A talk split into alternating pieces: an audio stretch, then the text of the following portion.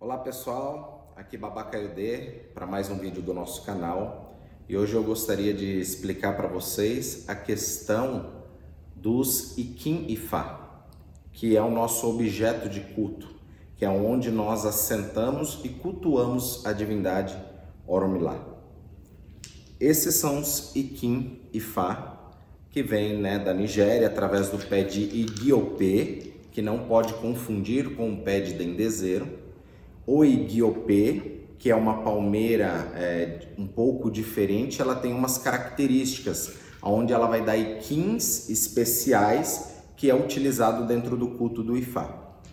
Esse Iquim Ifá conta uma história dentro do Odu e que Orumilá, que depois que ele se decepcionou com as atitudes que os seus filhos estavam tendo aqui na terra, ele voltou para o céu e ele deixou os iquins aqui na terra para que nós possamos nos comunicar com a sabedoria de Oromilá Ifá.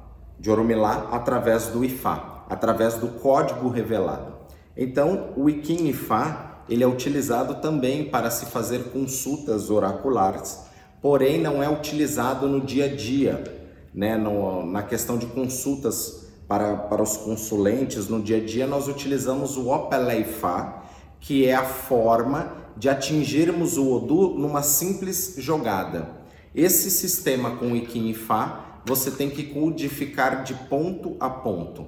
Então, nós utilizamos normalmente os Ikins em grandes cerimônias, como casamento, batizado, é, assentaie de uma criança, na cerimônia de chefá para receber orientação daquele Odu transitório, no Itefá, para recebermos o Odu daquele novo Omowo. Então, o jogo de Ikin Ifá é a forma é, principal de se comunicar com Ifá, porém é um código revelado de ponto a ponto.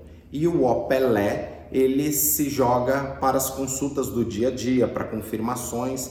Os dois têm o mesmo poder, porém o Ikin Ifá é utilizado nas grandes cerimônias nos festivais para sacar o do, daquele festival, para sabermos os ebós que tem que ser feito na casa, aí recorremos aos iquins e fá, que é onde Oromilá fala que é o seu objeto de culto, aonde todo devoto de Oromilá recebe os seus iquins para poder cultuar.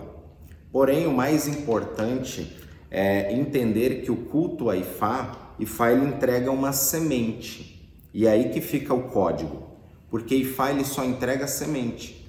E muitas vezes dentro dos orixás, nós entramos por motivos errados, em fazer barganha com os orixás, com as divindades. E isso não funciona, porque Ifá ele só entrega semente. Ele não entrega essa árvore já dando fruto.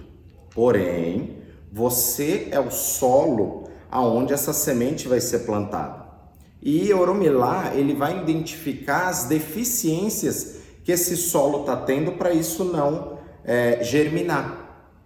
Isso vai mostrar aquilo que você precisa mudar no seu caminho, questão comportamental, questão é, às vezes de alimento ou de algumas outras é, comportamentos que Fá vai revelar através dos odus. Quando nós descobrimos isso que Fá nos revela e começamos a mudar isso que está no nosso caminho, é como se nós estivemos, estamos adubando essa terra para isso começar a crescer, germinar, virar uma árvore e começar a dar frutos.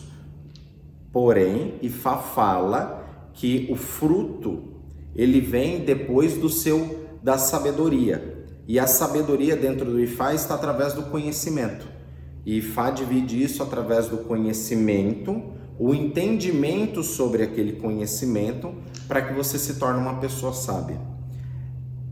Dentro do Ifá, muitos vão falar que Babalaô bom é Babalaô muito velho, porque no decorrer dos anos, da idade que ele chegou, ele conheceu muitas histórias, então ele teve muita sabedoria de Ifá.